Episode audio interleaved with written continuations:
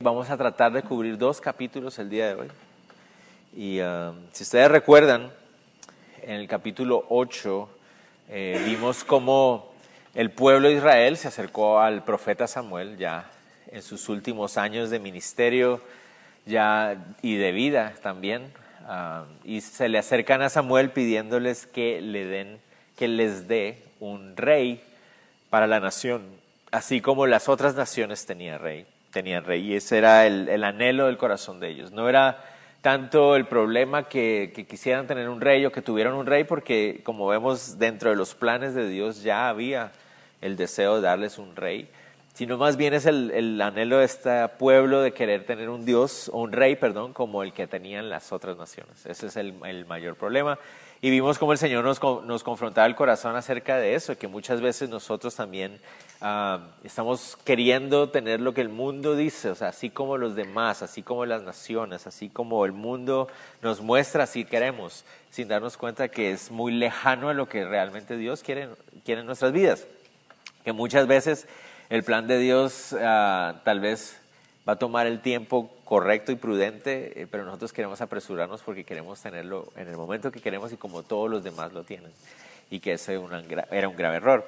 Como terminamos viendo el capítulo 8, Dios le da la paz, o no la paz, digámoslo más bien como la, luz verde, la indicación a Samuel de que sí, es necesario nombrar un rey y que Dios va a satisfacer esa uh, petición que ellos en ese momento están levantando delante de Dios, aunque no es uh, una petición que esté conforme o de acuerdo al corazón de Dios, pero Dios va a, a, satisfacer esa necesidad para darles también una lección, para enseñarles, para mostrarles, y va a usar eso también dentro de su propósito, ¿verdad?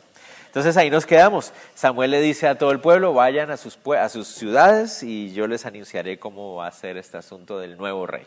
Y aquí es donde nos encontramos en el capítulo 9, cuando vamos a conocer a ese nuevo rey.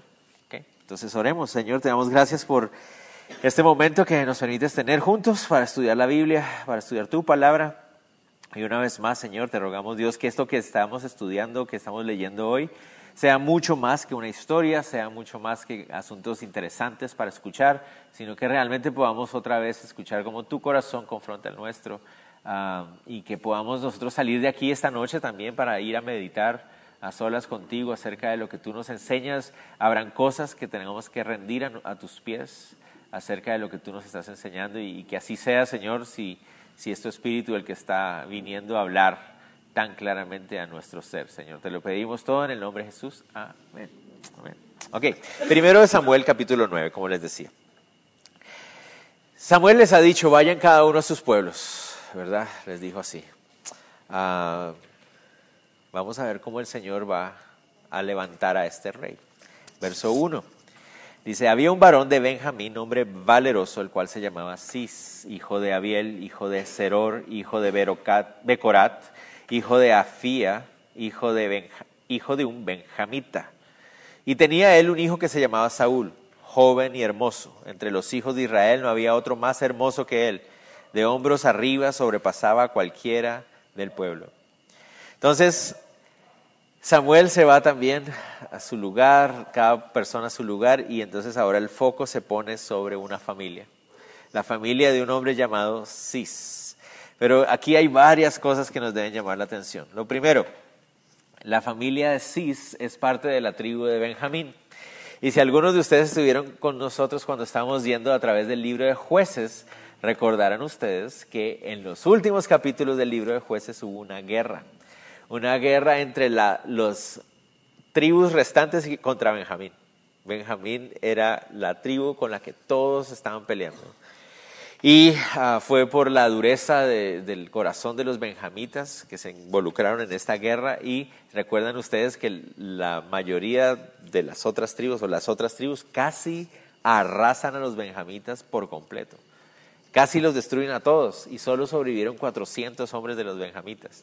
Entonces es muy interesante que sea de entre los benjamitas que Dios va a levantar al primer rey de la nación, porque todavía está fresca la situación, todavía no han pasado muchos años habrán pasado 100, 200 años y para nosotros eso suena como mucho, pero en términos de resentimiento de naciones y todo eso, es muy reciente. O sea, cuando uno ve hacia atrás en la historia, nosotros a veces todavía nos sentimos como con... Uh, resentimiento a veces acerca de cosas que pasaron hace 400, 500 años en la conquista de América y cosas así. A veces hay cosas ahí que, no, y, pero pasaron hace cuántos años, ¿verdad? Ya no tiene nada que ver con nosotros, pero todavía hay esa, esa cosa de identidad de nación que lo hace a uno sentir incómodo. Entonces nos podemos imaginar que entre las tribus también hay todavía esa, ese asunto. Y es muy interesante que Dios pone su, su mirada en una familia de la tribu de Benjamín. El nombre de la persona que es la cabeza de esa familia es Cis, ¿verdad? Cis. Y dice que Cis es un hombre valeroso, dice el texto. La palabra valeroso realmente hace énfasis es en la ah, riqueza que tiene. Parece que es un hombre con mucho dinero, ¿verdad? Entonces, el primer rey de la nación procede de una familia adinerada de la tribu de Benjamín, ¿ok? Se llama Saúl el hijo de él. Y este va a ser el primer rey de la nación. Saúl. El nombre Saúl es muy interesante, significa pedido a Dios. Es, aquella, al rey que pidieron, ese es el que Dios les está dando. Es lo que querían, ok, aquí está. Saúl significa pedido a Dios. Entonces, él es la respuesta a esa petición que ellos tenían como nación. Querían un rey, ok, este es el rey que tanto quieren, aquí está. Saúl dice que es un hombre alto, más alto que todos los demás en la nación, dice ahí. Y no solamente es alto, sino que es un hombre ah, hermoso, dice en apariencia. La palabra hermoso literalmente significa agradable a la vista. Entonces era un hombre buen mozo, era un hombre guapo, ¿no? Eh, eh, de muy buena apariencia. Entonces, es muy interesante el énfasis que se hace acerca de Saúl, porque se nos habla de un hombre guapo, ¿no? apuesto, alto, seguramente de una... era fisiquín, llamémoslo así, fisiquín. Entonces, llamaba la atención seguramente, ¿no? Llamaba la atención, pero noten ustedes que nunca, en ninguna parte de estos dos capítulos que vamos a ver, se habla acerca de la, ah, el carácter y la parte espiritual de Saúl solo se hace énfasis en cómo se ve, en su apariencia física, pero no se habla acerca del interior de él. Y eso simplemente para reflejar precisamente que ese es el rey que ellos quieren. O sea, es un rey que cumple con todos los parámetros superficiales, todos los parámetros de apariencia, pero no era un hombre que cumplía con los, apariencias, los parámetros internos de lo que uno esperaría ser el rey de la nación. Y eso es lo que la nación quiere. De hecho, Saúl es un reflejo de lo que la nación es. O sea, ellos querían tener un rey y ese es el rey que esa nación merece. No sé si me van a entender. Ese es el rey que refleja lo que ellos son como nación. Entonces ah, nos encontramos con Saúl por primera vez. Es la primera vez que aparece Saúl en la historia. Y Saúl va a ser muy importante. Claramente el primer rey de la historia de la nación de Israel. ¿ok? Él es justo lo que los seres humanos esperarían de un rey. Un hombre alto, fuerte, bien parecido, ah, muy llamativo, pero que no se sabe nada de su carácter espiritual. Muy peligroso en esa parte, ¿no?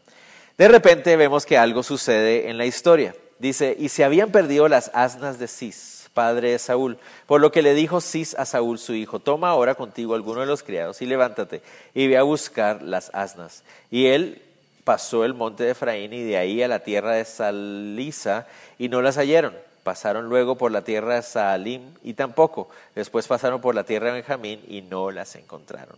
Entonces de repente aparece la situación de estas asnas. El hecho de que tengan asnas en plural simplemente nos vienen a corroborar la idea de que es una familia con mucho dinero. Como hemos dicho en otras ocasiones, tener animales como camellos, asnas y cosas así significaba que tenían dinero y perdieron varias, no sabemos cuántas son, es una cantidad. Yo me hacía la pregunta, ¿cómo se pueden perder unas asnas? que de repente salieron corriendo, ¿qué onda? O sea, ¿cómo se pueden perder unas? Yo digo una, o sea, una está bien, que se, extravió por ahí, pero varias, ¿cómo, ¿qué pasó? ¿Verdad? Y entonces es muy interesante, porque vemos en el libro de Samuel que los animales suelen ser más obedientes a Dios que muchos humanos. ¿Se acuerdan de las vaquitas aquellas? De las vaquitas que iban cargando el arca del pacto y se fueron justamente para donde Dios quería mientras que los seres humanos como que no lo entendían. En cambio aquí estas asnas también vemos que de alguna manera Se escapan y, y Dios está detrás de todo esto. Vamos a ver que Dios está detrás de que estas asnas escapen. Y ah, el padre de Saúl le pide entonces a Saúl que vaya a buscarlos junto a un criado. Estaba guiando ahora a Saúl hacia Samuel. Vamos a darnos cuenta en unos próximos versículos más adelante que Samuel está en una ciudad y ha sido ya dirigido por Dios a estar en esa ciudad a la espera del que va a ser el primer rey. O sea, ya Dios ha estado hablando a Samuel y le ha dicho, ve a tal lugar y ta, ta, ta, ahí te voy a llegar, te voy a llevar al que va a ser el primer rey. Y por otro lado, el Señor está usando unas asnas para guiar a Saúl a que se encuentre con Samuel. Y entonces hay cosas muy lindas como estas en la Biblia que nos indican a nosotros que cuando Dios está guiando, Él guía de las maneras que Él quiere hacerlo. No sé si me va a entender. A veces uno está aquí, estamos en la antigua, en Guatemala, y no sabemos lo que el Señor ya está haciendo en otro lugar, en otro, en otro momento, eh, eh, para que nosotros podamos encontrar lo que Él estaba guiándonos a encontrar. O sea, nosotros no sabemos cómo Él está trabajando en ambos lados de, del, del, de, la, de la pita, ¿no? O sea, no sabemos qué está pasando de este lado, pero sí sabemos, estamos de este lado sin saber lo que el Señor ya está haciendo del otro lado. Y muchas veces nosotros nos desesperamos porque no vemos lo que hay del otro lado, pero el Señor ya está trabajando por allá. Y va a usar algo para que, ¡boom!, nos encontramos con la persona que necesitamos encontrarnos, con la solución que necesitamos anhelando, uh, con una respuesta que necesitamos, qué sé yo. Pero el Señor está trabajando siempre los dos lados por eso es mucho mejor descansar en Él y dejarnos guiar por Él, ¿verdad? Entonces, las asnas se pierden y ahora Saúl va en busca de las asnas. Sigamos leyendo. Dice así. Cuando vinieron a la tierra de Suf, Saúl dijo a su criado, que, al criado que tenía consigo, ven, volvámonos, porque quizá mi padre, abandonada, la preocupación por las asnas, estará congojado por nosotros. Él le respondió, he aquí ahora hay en esta ciudad un varón de Dios que es hombre insigne, todo lo que él dice acontece sin falta, vamos pues allá, quizás nos dará algún indicio acerca del objeto por el cual emprendimos nuestro camino. Respondió Saúl a su criado, vamos ahora, pero ¿qué llevaremos al varón? Porque el pan de nuestras alforjas se ha acabado y no tenemos que ofrecerle al varón de Dios. ¿Qué tenemos? Entonces volvió el criado a responder a Saúl, diciendo, He aquí se halla en mi mano la cuarta parte de un ciclo de plata, este, esto daré al varón de Dios para que nos declare nuestro camino. Antiguamente en Israel cualquiera que iba a consultar a Dios decía así, venid y vamos al vidente, porque, que, porque al que hoy se llama profeta entonces se le llamaba vidente. Dijo entonces Saúl a su criado, dices bien, anda, vamos. Y fueron a la ciudad donde estaba el varón de Dios. Entonces, Ah, no encuentran las asnas, están preocupados. Y aquí ya vemos una pequeña muestra del carácter de Saúl, del que les estaba, les estaba hablando, que hasta ahora no hemos visto nada, pero aquí ya empezamos a ver algo acerca de Saúl. No encuentran las asnas y Saúl se rinde. Saúl dice, no, mi papá debe estar preocupado porque me perdí, ¿no? Entonces regresémonos a casa.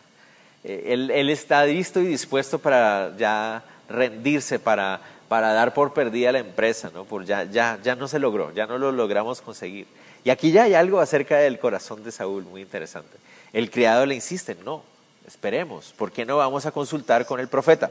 Y nos da una clave. Resulta que en esa época a los profetas se les llamaba videntes. ¿No? La palabra vidente literalmente significa el que ve hacia adelante. Y era una palabra que venía de la tradición pagana, no venía de, la tradición eh, eh, hebrea, sino la tradición pagana, la idea de aquel que ve hacia adelante.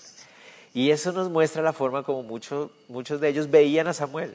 La Biblia lo llama profeta desde el principio, pero entre el pueblo muchos lo veían como simplemente un vidente.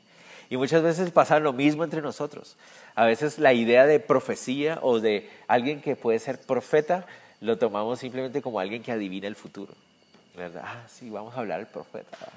Y incluso hay iglesias incluso que se dedican a eso. En Colombia había una iglesia muy famosa acerca de eso, que la gente llegaba y llegaba a escuchar a los profetas para que les dijeran qué iba a pasar esa semana. O, y es, lo mismo, ver un vidente, alguien que les diga el futuro, es un horóscopo cristiano, un horóscopo, qué sé yo. Ah, dígame qué va a pasar en el futuro. Pero la palabra profeta literalmente significa aquel que habla de parte de Dios, es aquel que habla y no necesariamente tiene que ser acerca del futuro, es el mensaje de Dios para tu vida. ¿no? Pero en esa época parece que está mezclada la, forma de ver pagana con la forma de ver eh, de la tradición, de, de, la ley, ¿verdad? Estaba mezclada. Y pareciera que tienen esa tradición también de que si iban a ver al vidente tenían que llevarles un regalito para que el regalito eh, agradar al vidente y de esa manera el vidente consultara con Dios y les diera la respuesta. Y eso uno, no sé si han visto tal vez o han leído en libros o han visto en películas así como esas de fantasías de videntes y oráculos y cosas así, donde supuestamente uno tiene que llegar primero a agradar al oráculo, agradar al vidente, y el vidente si se siente agradado, entonces decide si habla de parte de los dioses o no. Obviamente es pura fantasía y ficticio. Pero parece que esa era la forma de pensar de ellos. Y por eso dicen, tenemos, si vamos a llegar a hablar con este vidente, tenemos que llevarle algo para que...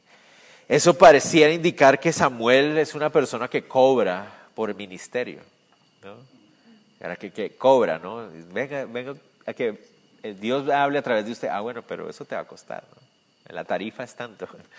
Por tantas profecías, tanto. Por una oración, tanto. ¿no? Y eso también lo vemos hoy en día. Tristemente hay ministerios, hay iglesias, hay situaciones donde hay personas que cobran para orar por uno.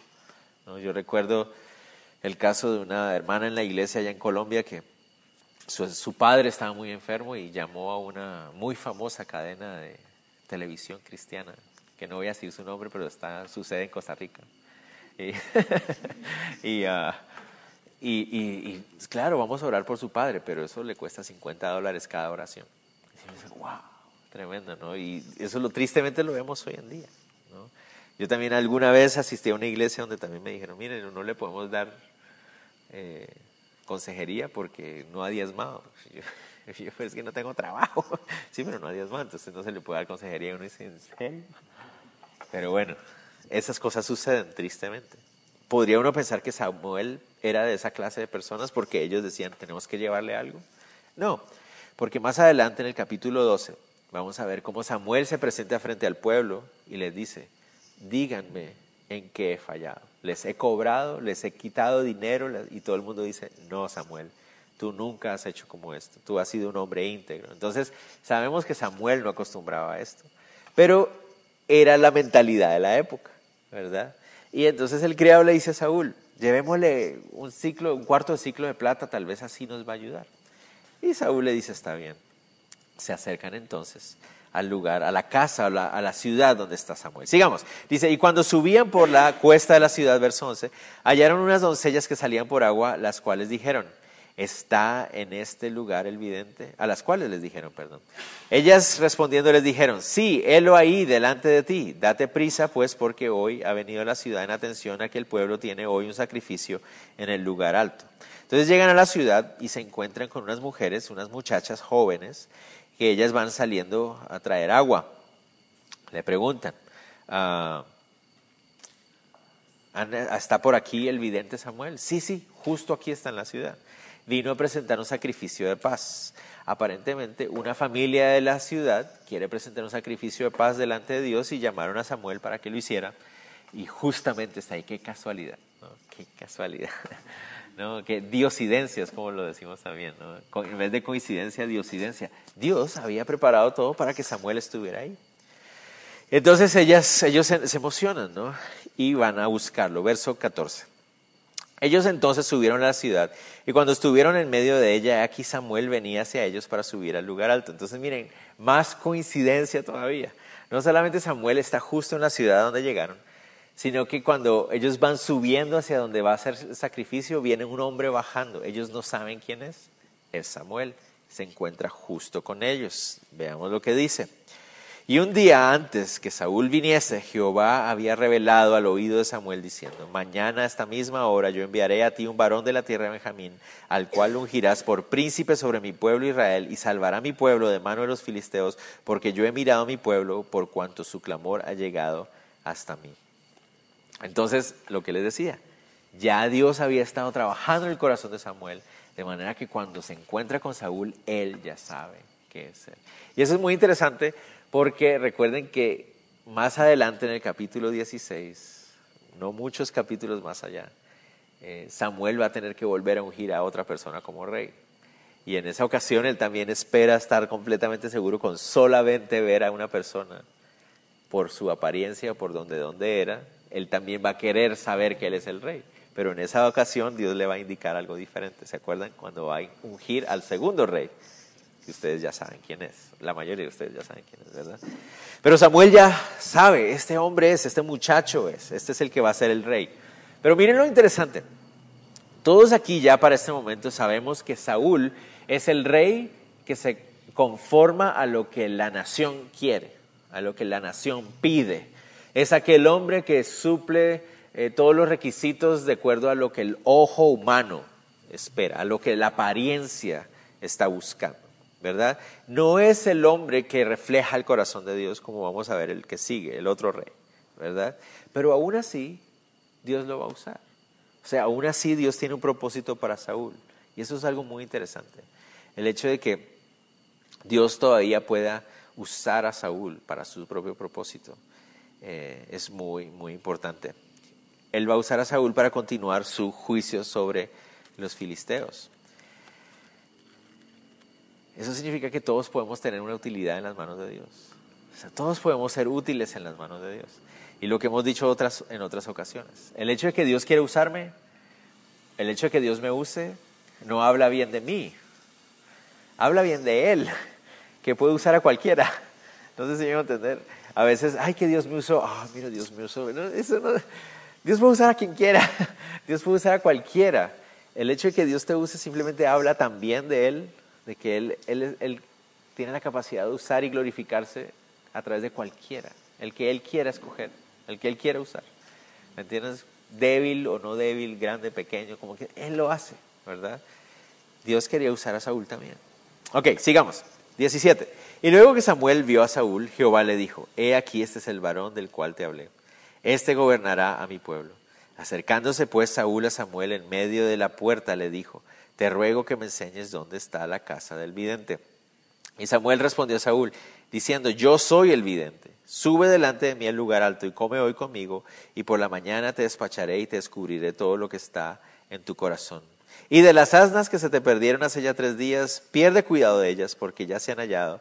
Mas para quién es todo lo que hay de codiciable en Israel, sino para ti y para toda la casa de tu padre? Esto debió haber sido súper extraño para Saúl, ¿se imaginan? Recuerden, estamos hablando de un muchacho apuesto, grande, fornido, bien, bien, de una gran apariencia, pero que aparentemente espiritualmente no es muy profundo, es más bien superficial este muchacho. No está muy interesado en cosas espirituales.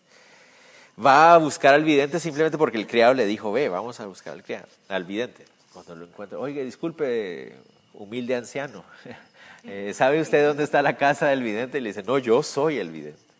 Y ah, ok. Y le dice, ¿y sabes qué? Hagamos una cosa, mira, yo voy a presentar un sacrificio porque no vienes conmigo y haces parte del sacrificio. Que este sacerdote lo invite a ser parte del sacrificio. Eso significaba que él iba a poder comer de la parte del sacrificio que le correspondía al sacerdote. O sea, eso es algo muy... ¿Por qué yo? O sea, que este hombre me quiera invitar a ser parte de esto. ¡Wow! Y no solamente eso, sino que le dice, ¿sabes qué? Yo sé que están buscando unas asnas, pero no se preocupen, las asnas ya aparecieron. que, ok, interesante. Y para completar, le dice, mira, de todas las cosas que más se codician en Israel y que más se anhelan en Israel, te ha correspondido a ti y a tu familia, ¿no? Tú vas a recibir las cosas que todo Israel tanto anhela. Y Saúl se queda sorprendidísimo, se imagina la sorpresa de este hombre. ¿Qué? Yo, y miren la respuesta de Saúl. Saúl dice,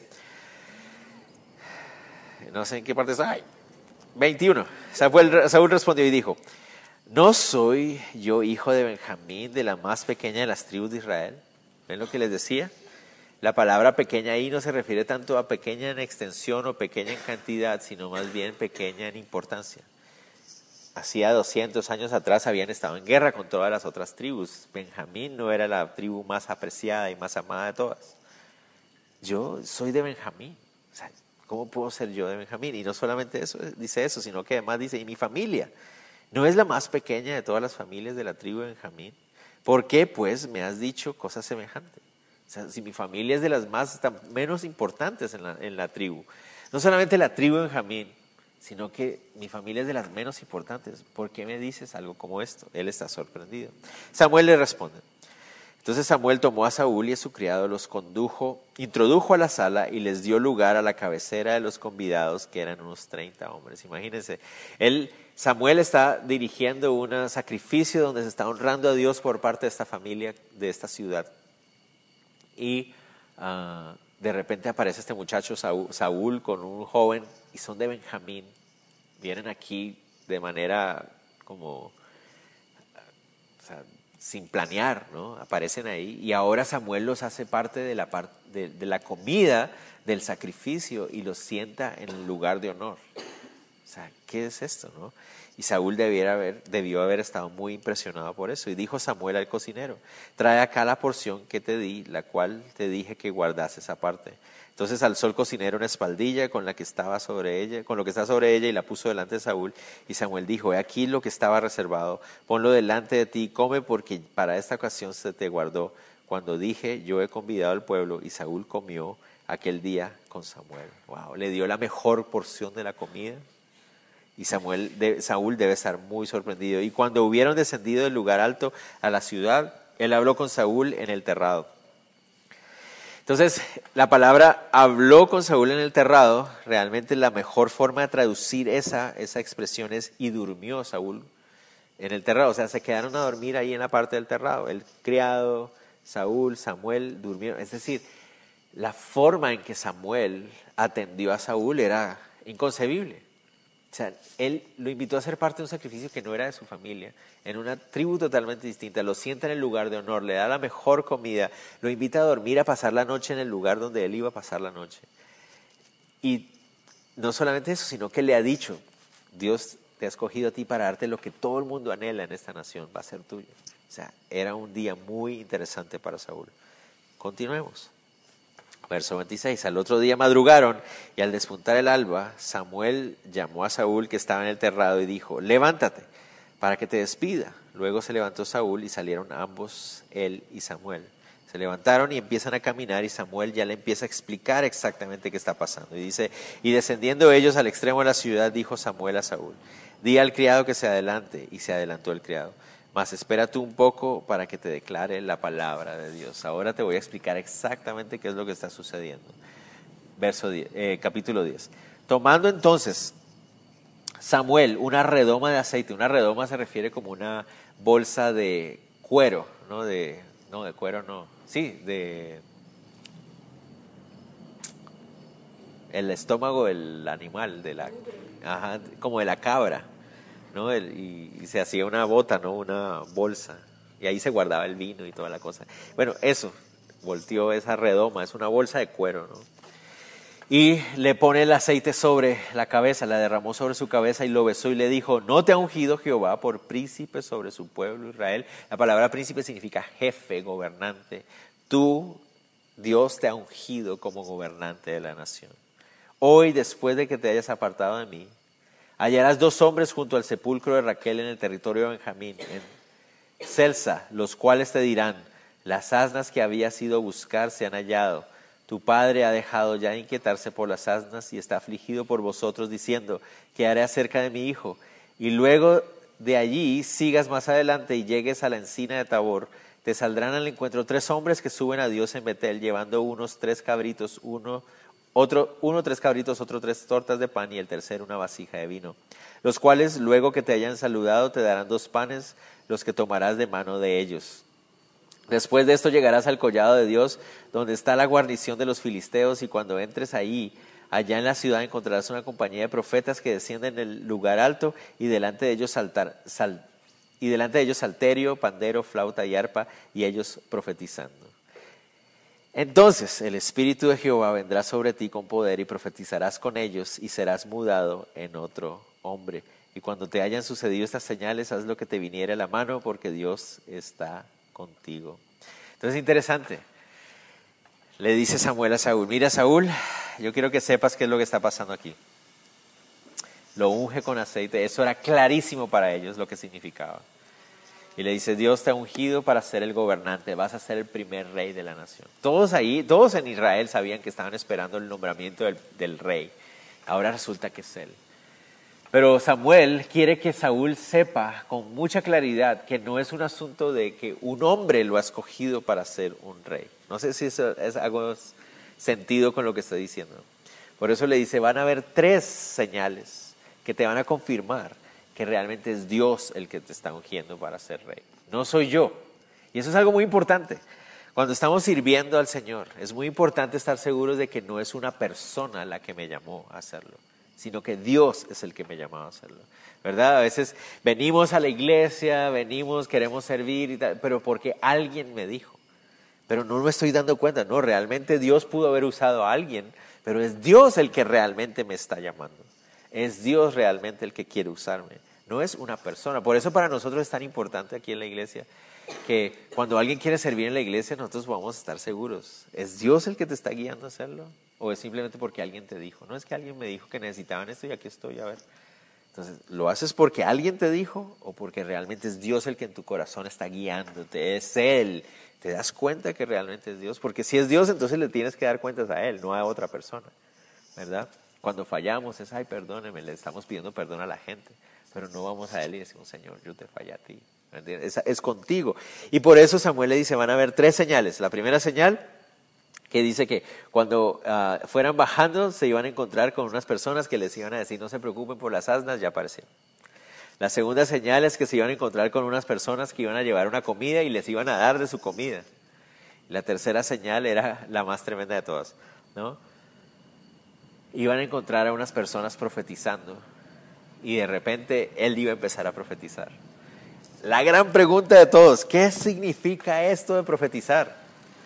Estaban profetizando. ¿Qué significa esto? Muy interesante. Para algunos comentaristas significa que esta es la primera manifestación del don de lenguas en la Biblia. Que estas personas venían hablando en lenguas. No sé, no tengo idea. Tal vez sí, tal vez no. Pero pareciera ser más bien que está refiriéndose a expresar alabanzas a Dios. ¿Por qué? Porque recuerden que a los profetas les llamaban videntes. Entonces el hecho de que están profetizando pareciera ser que son personas que están alabando a Dios, porque tienen salterio, arpa, danza, o sea, están con música, ¿verdad? Entonces aparentemente el énfasis aquí son personas que están alabando a Dios a través de la música. Y Saúl se los va a encontrar y de repente va a empezar a cantar con ellos y va a empezar a cantar las canciones que ellos están cantando sin conocerlas, ¿verdad? Eso sería la muestra más clave. Muy interesante. Dice aquí el texto, miren cómo lo dice aquí en el verso 6. Entonces el Espíritu de Jehová vendrá sobre ti con poder. Esa frase que está ahí en el original significa se va a balanzar sobre ti, o sea, va a venir con fuerza. La palabra literalmente se refiere a la idea de lanzarse. Sea, y así es como en el Antiguo Testamento se ve que el Espíritu Santo venía sobre las personas. Se lanzaba sobre ellos. ¿no? Venía sobre ellos. Así es la misma palabra que se usa cuando en el caso de Gedeón. ¿Se acuerdan que dice que se levantó y vino el Espíritu sobre él? Es la misma palabra, se lanzó sobre él. Y Saúl va a, ser cambiado. Miren, noten ustedes, dice ahí, verso 6, y será, serás mudado en otro hombre, vas a ser transformado, vas a ser cambiado. Pero uno dice, pero Saúl realmente no es que se haya convertido así, que en un hombre así espiritual, así, no, no mucho. O sea, de aquí en adelante Saúl no es que vaya a dar muy buen ejemplo. Las, actuaciones de Saúl de aquí en adelante no son así que digamos que, no que espiritual el muchacho, no, no mucho. Entonces, ¿a qué se refiere? Se refiere que a partir de ese momento Saúl va a empezar a, a saber que es que el Espíritu Santo lo use. Eso es lo que se refiere. Antes de eso él no sabía que era eso. Hasta ahora él solo está teniendo una conversación con este hombre que le está diciendo todas estas cosas, que lo invitó a comer, que le puso un montón de aceite encima, pero él no sabe qué es experimentar a Dios moviéndose en él. Debemos entender, eso es lo que va a cambiar en él, eso es lo que se va a transformar. Y David Gusick, que es un comentarista que me gusta mucho leer, dice, se podría derramar un galón de aceite sobre su cabeza, pero si el Espíritu de Jehová no viene sobre él, no significa nada.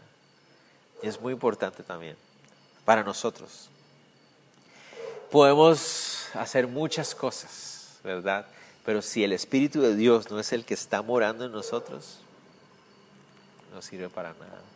Es simplemente algo fabricado por el hombre. Es algo hecho por nosotros, es un esfuerzo humano más. Tiene que venir el derramamiento del Espíritu Santo para, para transformar, para realmente darle valor espiritual a las cosas. Y eso es lo que Saúl tenía que experimentar. ¿no? Sigamos. Hoy en día, la relación del Espíritu Santo con los seres humanos y sobre todo con los hijos de Dios es diferente a la que había en esa época. En esa época Saúl fue lleno del Espíritu Santo, pero su vida no se transformó para siempre.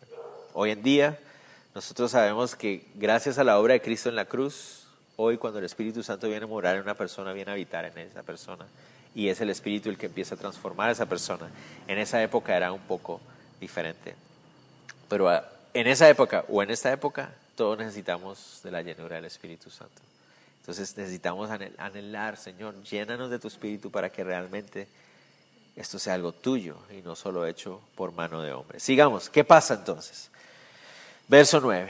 Aconteció luego que al volver él la espalda para apartarse de Samuel, le mudó Dios su corazón y todas estas señales acontecieron en aquel día. Y cuando llegaron allá al collado, he aquí la compañía de los profetas que venían a encontrarse con él, y el Espíritu de Dios se lanzó sobre él, vino sobre él con poder y profetizó entre ellos. Y aconteció que cuando todos los que le conocían antes vieron que profetizaba con los profetas, el pueblo decía al uno al otro, ¿qué le ha sucedido al hijo de Cis? ¿Saúl también entre los profetas? Esa frase es interesante también, no podemos pasarla por alto. ¿Por qué la sorpresa de la gente?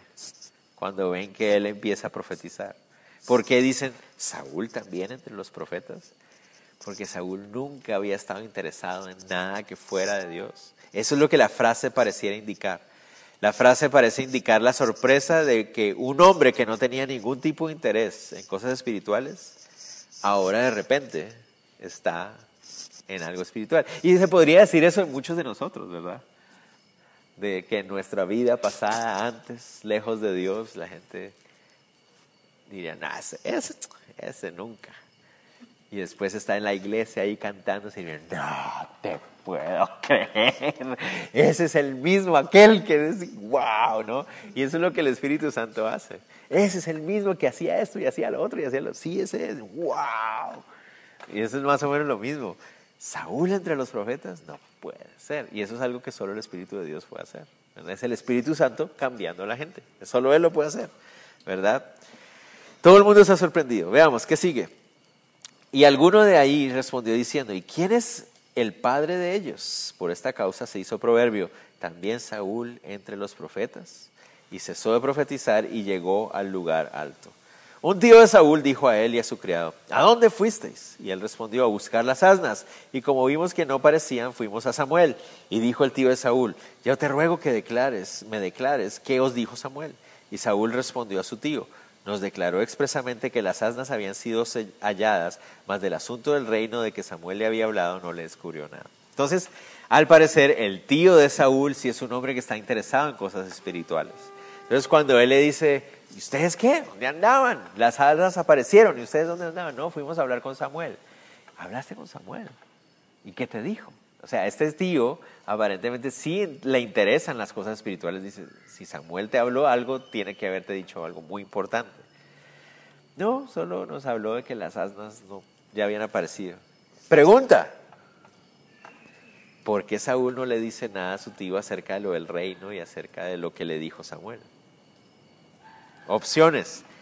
La primera opción, Saúl quiere ser un hombre prudente. No quiere hablar del tema hasta que Samuel llegue y lo confirme. Eh, no sé, puede ser, puede ser. Segunda opción, es posible que Saúl esté actuando con humildad porque no quiere exaltarse a sí mismo. Ah, no sé, puede ser, quizás, tal vez, no sé.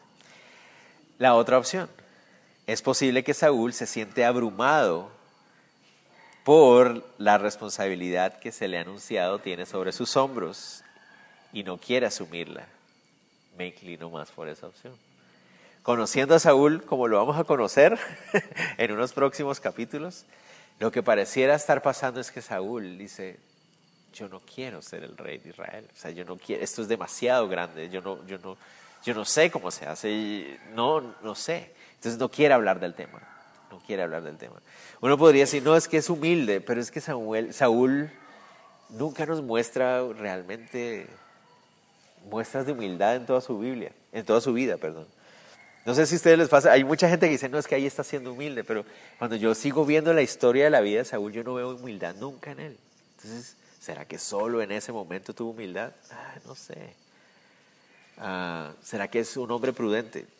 Saúl de todas las cosas puede llamársele menos prudente. O sea, eso es un hombre que cuando le daba una rabia, una rabieta, agarraba una lanza y se la lanzaba al que estaba enfrente. Prudente no es suena más, pareciera ser más la idea de que es un hombre que está abrumado con esta noticia. ¿no? Y no sé si a ustedes les habrá pasado alguna vez cuando dicen, mira, esto va a pasar y te tienes que asumirlo. Wow, yo, yo, no quiero, o sea, yo, yo no pedí esto. ¿no? Dios escogió a Saúl. ¿Quién le preguntó a Saúl si quería ser rey? ¿Recuerdan? el día anterior, el aquel andaba buscando unas asnas, se encontró con Samuel y Samuel le dice, mira, Dios te escogió, aquí está, ¡guau! ¡guau! Aceite, ya, vas a ser el nuevo rey. Yo, pero yo, yo, yo no quiero, o sea, nadie me ha preguntado, no sé si me va a entender. Yo siento que esa es la posición de Saúl ahorita. Está tan abrumado con todo esto que no quiere asumir la responsabilidad. Dios lo ha escogido. Lo ha escogido para, para ser el rey de la nación, para llevar una gran responsabilidad, pero no quiere asumirla. Es la superficialidad de Saúl refleja la superficialidad de la nación. ¿No era la misma situación de la nación de Israel? La nación de Israel no quería ser el pueblo escogido por Dios. Dios lo escogió. Dijeron, ay, sí, pero ya cuando tocaba, ay, no. ¿Verdad? Hoy en día, entre el pueblo de Israel, muchos judíos dicen hoy, lo he escuchado, muchos judíos dicen hoy, Señor, Dios, ¿no podrías escogerte alguna otra nación? O sea, cuando ellos ven ya ven su historia, todo lo que han sufrido y han pasado, dicen, Dios, ¿no podrías escoger alguna otra nación? ¿Por qué nosotros? Porque no quieren asumir lo que eso significa. ¿Verdad? Y muchas veces nosotros también somos iguales. No queremos asumir, ¿verdad? Ser un hijo de Dios significa muchas cosas. ¿Verdad? Significa tomar decisiones. Ser un líder de hogar, ser un líder en la casa, en la familia, en la iglesia, a veces significa asumir cosas que no queremos asumir, ¿verdad? Como pastor en la iglesia uno tiene que a veces asumir cosas que uno no quisiera tener que asumir, ¿verdad? Y uno puede tomar la actitud de Saúl. No, yo, yo no quiero, es el corazón superficial que no entiende el privilegio de ser escogido por Dios, de, que Dios quiera obrar a través de tu vida. ¿no? Entonces Saúl muestra ser un hombre fuerte y llamativo externamente, pero de un carácter muy débil y superfluo. Terminemos, dice así. Descendió Samuel, convocó al pueblo, después Samuel, perdón, convocó al pueblo delante de Jehová en Mizpa. Y dijo a los hijos de Israel, Así ha dicho Jehová, el Dios de Israel. Yo saqué a Israel de Egipto y os libré de la mano de los egipcios y de mano de todos los reinos que os afligieron. Pero vosotros habéis desechado hoy a vuestro Dios, que os guarda de todas vuestras aflicciones y angustias, y habéis dicho, no, sino pon rey sobre nosotros. Ahora pues, presentados, pues presentados delante de Jehová por vuestras tribus y vuestros millares. Entonces, Samuel reúne a todo el pueblo en Mispa, la última vez que se reunieron en Mispa fue para arrepentirse de todos sus pecados, pedirle perdón a Dios y los filisteos se vinieron en contra de ellos, ¿se acuerdan? Y los vencieron, vencieron los israelitas. En esta ocasión los filisteos no son una gran amenaza, pero están reunidos en Mispa. Y les vuelve a recordar, aquí la última vez que, estu perdón, que estuvimos aquí, nos arrepentimos delante de Dios, vino el enemigo y Dios nos respaldó. Y aún así ustedes, pueblo amado mío, quieren tener un rey humano en lugar de seguir siendo gobernados por Dios. ¿Está bien? Pues entonces vamos a darles el rey humano que tanto quieren. ¿Qué pasó? Haciendo Samuel que se acercasen todas las tribus de Israel, fue tomada la tribu de Benjamín. ¿Cómo sucedió esto? No sé. O sea, ¿cómo fue que los tomaron? ¿Será que Samuel dijo Benjamín? O si hubo algún tipo de sorteo, no lo sé. La cosa es que Benjamín los hacen pasar adelante. E hizo llegar la tribu Benjamín por sus familias y fue tomada la familia de Matri y, fue, y de ella fue tomado Saúl, hijo de Cis, y lo buscaron, pero no fue hallado. Entonces dicen, ok, pase la familia tal, la familia tal, la familia de Cis, y de Cis el rey será Saúl. Y todo el mundo, bravo. y Saúl, Saúl, Saúl, ¿dónde anda Saúl? No aparecía Saúl. ¿Qué pasó con Saúl? Qué extraño, ¿verdad? ¿Se acuerdan? Era más alto que todos los demás. Era imposible perder a Saúl. Era el más alto de todos. ¿Qué pasó con Saúl? Preguntaron pues otra vez a Jehová si aún no había venido. Ah, no, ¿dónde estoy? Sí, ¿verdad? Sí, sí. Y respondió Jehová. Ah, me encanta eso. Todos empiezan a preguntarse, Señor, pero ¿será que Saúl no vino? ¿Dónde andará Saúl? ¿Qué pasó con Saúl? Y el Señor le, le, dice seguramente a Samuel, no sabemos a quién, pero seguramente Samuel le dice, he aquí que está escondido entre el bagaje, anda escondido. Y el Señor le dice, ¿dónde? está escondido detrás del bagaje. La palabra bagaje se refiere al equipaje. Entonces seguramente era el equipaje de la familia. Imaginan, de, de todas las valijas y las maletas estaban todas puestas ahí y allá está escondido Saúl. ¿Por qué está escondido Saúl? Esa es la gran pregunta otra vez. ¿Por qué está Saúl escondido? Volvemos a hacer las opciones. Primera opción, Saúl es un hombre muy humilde y no quiere figurar, no, no quiere que todo el mundo lo vea, no quiere llamar la atención. Ay, no sé, no, no me cuadra. Segunda opción, Saúl quiere ser prudente y esperar hasta que el momento en que Samuel lo reconozca. Por eso él estaba esperando hasta el último momento. Eh, no, la Biblia dice que está escondido y si Dios no dice dónde está, no lo encuentran. Más o menos es lo que está pasando ahí. Tercera opción. Samuel, Saúl es un joven temeroso que está abrumado por la responsabilidad que se le viene encima. No quiere asumirla. Yo me inclino más por esa opción. Saúl está escondido y dice, yo, yo no quiero ser el rey de esta nación. Yo no yo estaba muy tranquilo. Y no es porque él entienda la grandeza de la responsabilidad. O sea, es más bien el asunto, yo estaba tranquilo, cuidando las asnas de mi papá. A mí déjenme ahí tranquilito, disfrutando de las, de las riquezas de mi papá, porque me van a complicar la vida. Más o menos es la idea, ¿no? A mí déjenme aquí tranquilito, yo estoy aquí. No me, eso de ser rey es complicado problemas tras problemas. Yo no quiero eso, yo quiero estar aquí tranquilo, feliz, ¿verdad? Es más o menos el asunto. Y a veces somos iguales también, ¿no? No quiero responsabilidad, no quiero involucrarme más porque es que eso trae problemas. No quiero hacer porque eso va a ser. Pero si Dios te está llamando, Dios te escogió para hacerlo, pero es que hay aquí, entre más, entre más, entre menos complicado, mejor para mí. Ah, entre más yo pueda disfrutar de mi vida, mejor. Qué gran error. Pero Saúl está escondido. Y lo buscaron. Verso 23. Entonces corrieron y lo trajeron de ahí y puesto en medio del pueblo. Ay Dios. Desde los hombros arriba era más alto que todo el pueblo. Entonces finalmente lo trajeron. Ya que ahí está Saúl frente a todo el pueblo, ¿no? El más alto de todos. Todo el mundo lo ve y no, felices. Este es, ¿no? En Colombia cuando eran los reinados de belleza, cuando salía la reina que ese es, ese es, todo el mundo, eh, ahí está Saúl, el más alto, el más bonito, el más guapo, ese es, ese es, todo el mundo está feliz. Samuel dijo a todo el pueblo, ¿habéis visto el que escogido Jehová, que no hay semejante a él en todo el pueblo? Entonces todo el pueblo, yeah, ese es, con alegría, diciendo, viva el rey, viva el rey, viva el rey. Y se imaginan Saúl es como que, no, yo no quiero esto. Bueno, ya estuvo, ¿no? Ya es el rey ahora. Todo el mundo está feliz porque él es el nuevo rey. No saben cómo es su corazón. Nosotros ya ahorita sabemos cómo es el corazón de Saúl. Sabemos que es un hombre inseguro. Sabemos que es un hombre de muy poca profundidad espiritual. Llamativo externamente. Apuesto de manera físicamente hablando.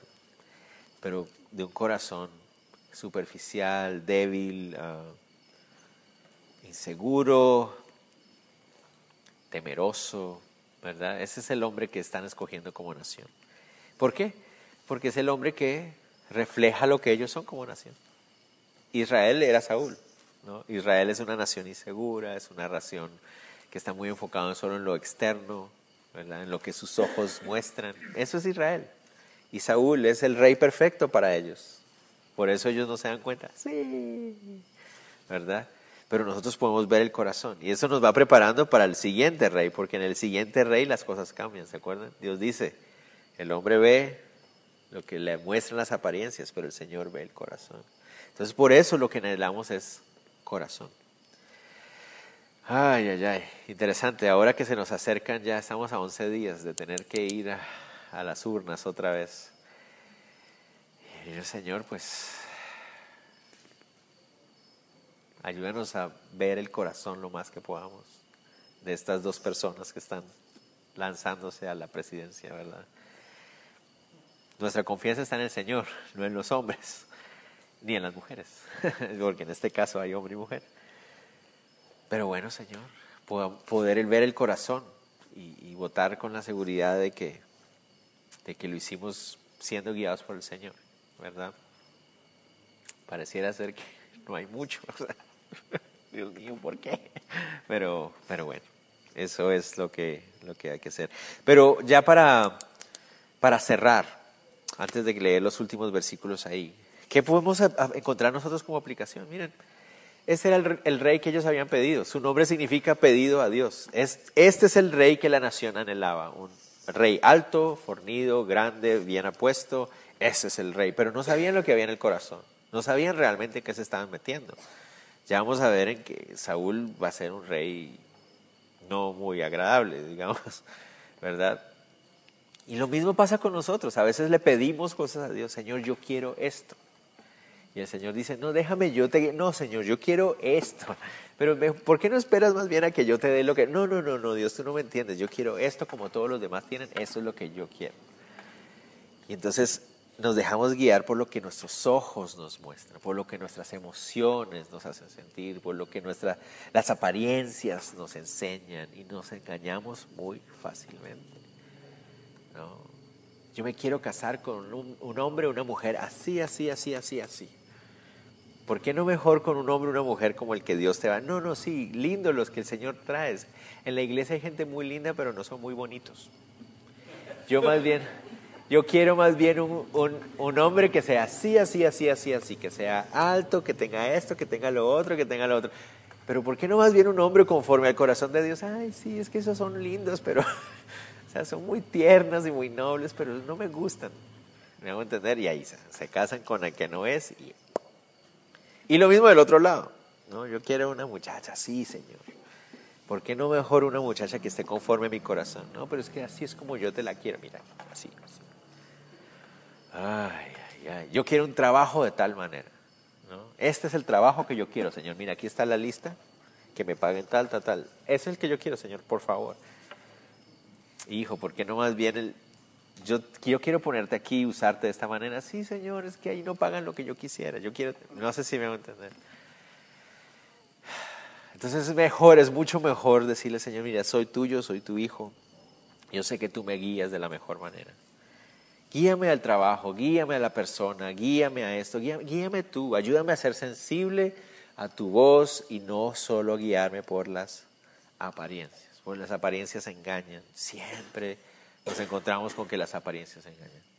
Y por lo general el Señor es tan lindo y tan bueno que cuando nos dejamos guiar por Él, no solamente nos encontramos con que estamos caminando dentro del plan y la voluntad de Dios, sino que además el Señor también nos permite tener algo que también nos, nos agrada. Vamos a conocer a David muy pronto. Tal vez, tal vez David no es más alto que todos los demás, pero la Biblia dice que David también era, tenía su, su pegue también el David, ¿no? También tenía su, su encanto, Entonces, y ese sí era el hombre conforme al corazón de Dios, ¿me? Entonces, muchas veces nos apresuramos y queremos, yo quiero mi Saúl, Señor. No, párale, párale. ¿Por qué no te esperas si yo te doy tu David? No, Señor, pero es que yo quiero mi, mi Saúl, así como yo lo quiero. No te recomiendo a Saúl. Con Saúl no te va a ir las cosas muy bien. No importa, Señor, ese es el que yo quiero. Bueno, ok, dale. ya, ya estamos sufriendo con nuestro Saúl después. Señor, pero ¿por qué? Ah, te lo advertí. Es mejor esperar al David. No sé si me van a entender. Es mejor esperemos a nuestro David.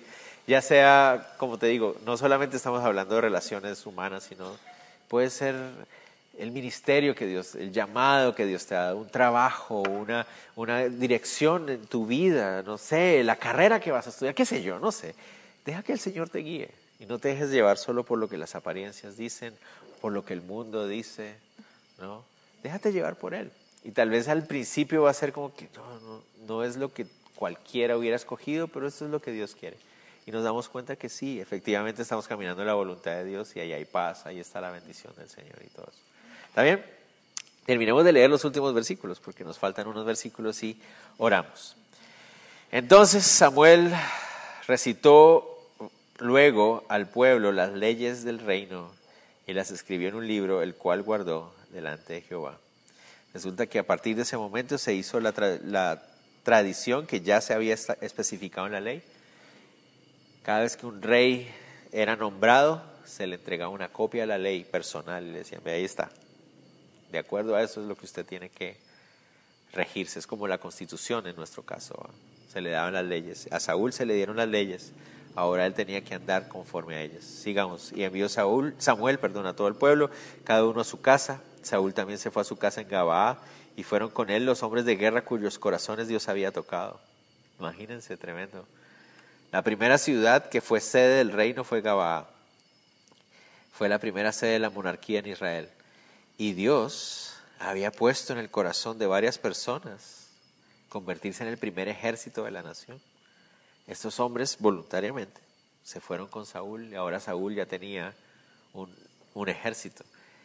Poco a poco, ahora ya Saúl dice, ah, bueno, entonces sí puedo, ¿eh? ahora sí, sí, entonces sí voy a ser rey ahora tengo ejército. Y entonces Saúl, de esa inseguridad superficial, ahora se va a transformar en una arrogancia, tristemente. Pero no era tan fácil. Verso 27. Algunos perversos dijeron, ¿cómo nos ha de salvar este? Y le tuvieron en poco y no le trajeron presente, mas él disimuló. Hubo unos personajes por ahí que dijeron, este Benjamita que va a ser rey de nosotros. Y no lo respetaron. Perversos los llama ahí, es la misma frase hijos de Belial que habíamos visto antes. Uno, corazones lejos del carácter de Dios. A este no lo vamos a respetar, ¿verdad? Y no le trajeron los regalos de rey que cada familia tenía que traerle, ¿verdad? Pero ¿qué hizo Saúl? Dice que lo disimuló. Dice, ah, está bien, dejémoslo. Tres opciones otra vez. lo hizo por humilde, por prudente, o porque prefirió, déjenlo, no se preocupe, déjenlos, ¿no? no se preocupe, le dio temor, seguramente. ¿Por qué digo eso? Porque más adelante al primer atisbo de sentirse amenazado va a agarrar lanza a matar a alguien. este es el Samuel al principio. Ya cuando Samuel en los próximos capítulos ya esté más envalentonado y más puesto ya en su posición, ya va a ser diferente. Ya Samuel va a ser un hombre tan inseguro que va a decidir matar a cualquiera que se le pare enfrente. Entonces aquí Samuel todavía es el Samuel temeroso, el, Saúl, perdón, el Saúl temeroso y el Saúl ah, ah, superficial todavía. Vamos a ver qué va a pasar más adelante. ¿Qué pasa, Matis? Oremos, oremos. Señor, te damos gracias, Dios, por este día que nos das, por esta noche, de poder estudiar la Biblia. Y una vez más, Señor, te rogamos, Dios, que podamos llevar esto que aprendemos y poder meditar en él, en el texto, en el pasaje, en la enseñanza que nos has dado. Y darnos cuenta, Señor, que muchas veces, Señor, estamos clamando por tener un Saúl en nuestras vidas, ya sea un plan, un negocio, un, anhelo, que no se, no se sujeta a lo que es tu corazón, pero que sí se sujeta a lo que nuestro corazón anhela. Y a veces, Señor, presionamos incluso para poder obtener ese Saúl. Sin darnos cuenta, Señor, que tú como Padre bueno tienes ese David esperando eso que está de acuerdo a tu corazón, eso que sí está de acuerdo a tu voluntad. Señor, te pedimos perdón, Señor, cuando nuestro corazón actúa de esta manera. Ayúdanos, Señor, a aprender a esperar en tu voluntad, a aprender a esperar en tu bondad, en cuán fiel eres, que tú siempre actúas para el beneficio de tus hijos, todo obra para bien a los que te aman, cuando esperamos en ti. Y por eso te ruego, Dios, que, que tú nos enseñes a seguir esperando en tu voluntad y no apresurarnos, no afanarnos, no tomar decisiones basados en apariencias o en lo que nuestros ojos, nuestra ah, propia prudencia nos indica, Señor. Gracias por este pasaje que nos das para estudiar. Podemos, te pedimos que nos lleves con bien a casa en el resto de esta noche también, mientras descansamos, Señor. En el nombre de Jesús, amén. Amén.